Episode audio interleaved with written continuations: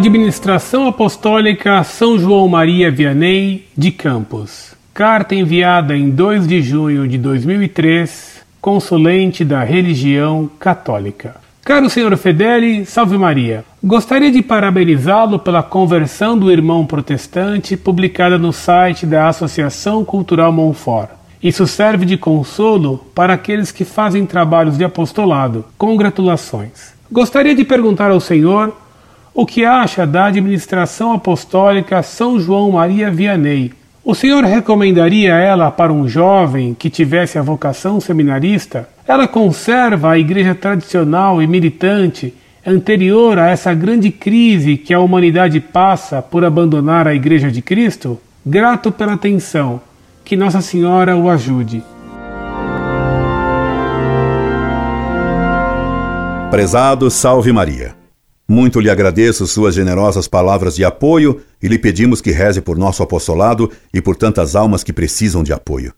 Conhecemos de longa data e muito a Fraternidade Sacerdotal São João Maria Vianney, agora reconhecida pela Santa Sé como administração apostólica. Fomos amigos de Dom Maier e durante muitos anos cooperamos com os padres de Dom Maier, como eram chamados.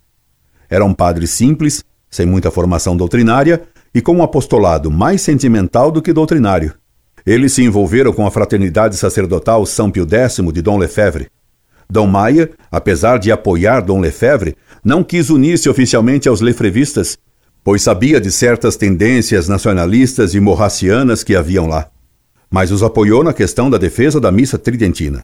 Durante anos, esses padres de Dom Maier vieram a São Paulo rezar a missa de São Pio V para os membros da Associação Cultural Montfort. Eles se separaram de nós de modo brutal e sem nenhuma caridade quando os prevenimos contra erros existentes entre os lefrevistas. Disso resultou um dossiê Campos versus Montfort, no qual ficou patente a desorientação dos padres de Campos, especialmente do padre Rifan, hoje bispo. Denunciamos a existência de tribunais instituídos na Fraternidade São Pio X para tratar da nulidade do vínculo matrimonial, coisa que só compete em definitivo ao Tribunal da Rota Romana. Os padres de Campos negaram a princípio a existência desses tribunais. Depois, quando uma revista dos lefrevistas os reconheceu, escrevemos aos padres de Campos renovando a denúncia. Muitos indícios apareceram da existência também em Campos de coisa parecida. Dom Licínio e Padre Rifan insistiram em negar os fatos de que tivemos conhecimento. Escrevemos aos bispos da fraternidade e Dom Tissier de Maleré, em resposta a nós, não só reconheceu que os tais tribunais existiam, mas ainda afirmava que eles tinham poderes papais da rota romana. Dos que recorriam aos tribunais dos lefrevistas, se exigia que prometessem jamais recorrer ao tribunal papal, o que era flagrante cisma.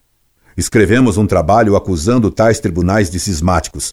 Dom Tissier de Maleré jamais conseguiu refutar a nossa argumentação. Dom Licínio Rangel, isto é, Padre Rifan, nos devolveu o trabalho elaborado com os tribunais cismáticos, que eles então já defendiam, completamente rasgado e sem resposta.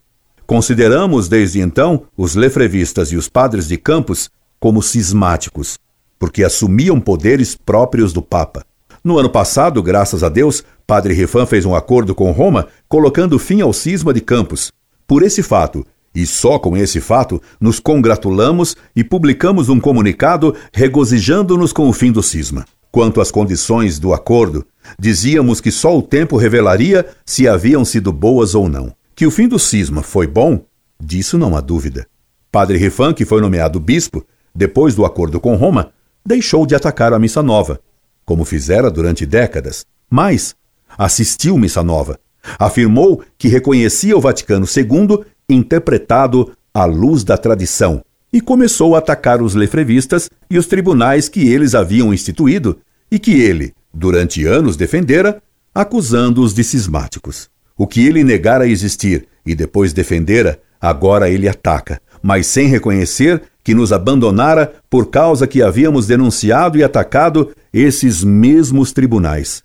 Conhecendo a nível de formação dos seminários de campus, conhecendo o nível espiritual que lá se comunica e conhecendo o oportunismo do líder dos padres de campus, Só posso lhe recomendar que fique bem longe deles e de seu seminário. Incorde e sempre, Orlando Fedeli.